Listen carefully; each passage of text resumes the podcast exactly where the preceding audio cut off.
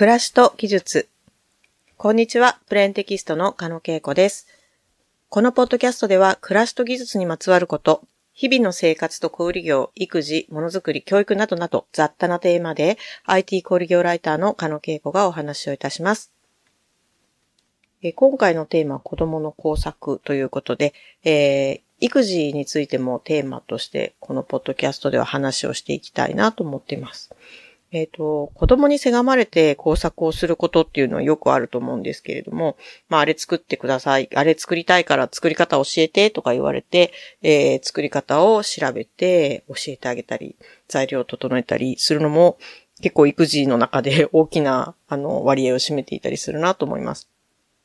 最近は検索さえできれば作り方が YouTube だとかブログで読むことができるので、もう本当に何でも作れるようになって便利になったなと思っています。最近作ったもの、その1なんですけれども、えっ、ー、と、ストローでできたスピナーというのを作りました。えー、ストロー2本ぐらい、太いストローと細いストローを用意して、それを切ってセロテープで、えー、塞いで、まあ、穴から空気が出て、吹くと、プロペラの羽のようにくるくるくるくる回るというものです。学童で作るはずだったんですけど、娘が。その日用事があって学童を途中で帰らなきゃいけなくて、えー、帰ってきて早々に泣いてあれを作りたい、作ってほしいと言われましてですね。ただ彼女は、あの、スピナーっていう、小学1年生なんですけど、娘は、スピナーっていう名前知らないので、まあ、ストローを吹いてプロペラみたいにくるくる回るものというふうに言われまして、その言葉をヒントとして、まあ、かなり検索を必死にしまくってですね、なんとか YouTube で作り方を見つけることができました。まあ、細かくストローを切る必要があったりとか、あの、空気が漏れないようにうまい具合にセロテープで貼り付ける必要が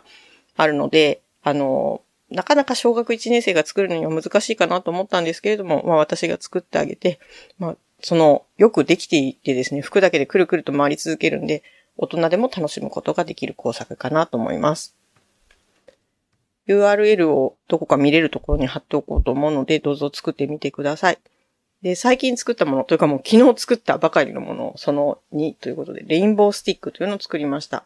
これはですね、細長いキラキラしたリボンのようなものが何本も細い棒に提灯みたいについていて、上の方は固定されてるんですけど、下の方はふわっとくっついて、くっついてない状態なんですね。で、それをくるくる回すと、リボンがふわふわ動いて、シャボン玉のような造形を楽しむことができるんですね。なんか売っているものは1000円以上するようなんですが、えー、自作をしてみました。えこれもですね、ものは見たことがあって、レインボースティックっていう言葉がわからなかったんで、どうやって作ればいいんだろうと思ったんですが、はたと、そういえば私これ一番初めに知ったのピンタレストだったよなと思って、ピンタレストの履歴を遡ってみたら、ちゃんとメモをしてありまして、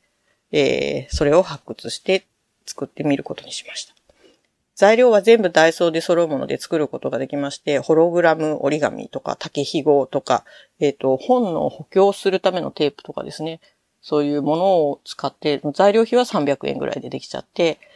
あと、あの、ホログラム折り紙を細長く切るのが結構手間なので、えっ、ー、と、ペーパーカッターもダイソーで買ったんですけど、これも300円。むちゃくちゃ安いなと。結構手間かかるんですけど、子供が遊ぶのには十分のクオリティのものが出来上がりました。これは、あの、たくさん作ってですね、今度、キッズフリーマーケットというのに出店しようという話を娘としてたんですけど、そこで、あの、売ろうかな、なんていう話をもしています。えー、何が素晴らしいかってですね、何かを作りたいって思った時に、作り方を自分で調べて知ることができて、材料も近所の100均で全部賄えるっていうところですね。昔だったら作り方を調べるのに図書館に行くとか、人に聞くとか、それでもわからないって挫折するとか、っていうのがたくさんあったと思います。あと、材料を買うにしても、自分の家の近所では材料が買えなくて、文房具屋さんにはそんなこじゃれたものはないからっていうことで、街まで行かなければならなかったり、結局数ヶ月かかるなんてこともザラでした。思いついたことをあっという間に形にするというチャレンジができる環境が整っているのは本当に素晴らしいことですよね。この十数十年日本は成長してないみたいなことを言っている方もいらっしゃるんですけど、いやいやいや、ものすごく良くなってるなぁなんて思います。私自身子供の頃電子工作に憧れていて、学研の電子工作入門の本を買ったんですけれども、まあ、結局電子部品を購入する方法がわからなくて、仙台の田舎に住んでいたもので、で、周りにそれを相談できる大人もいなかったから、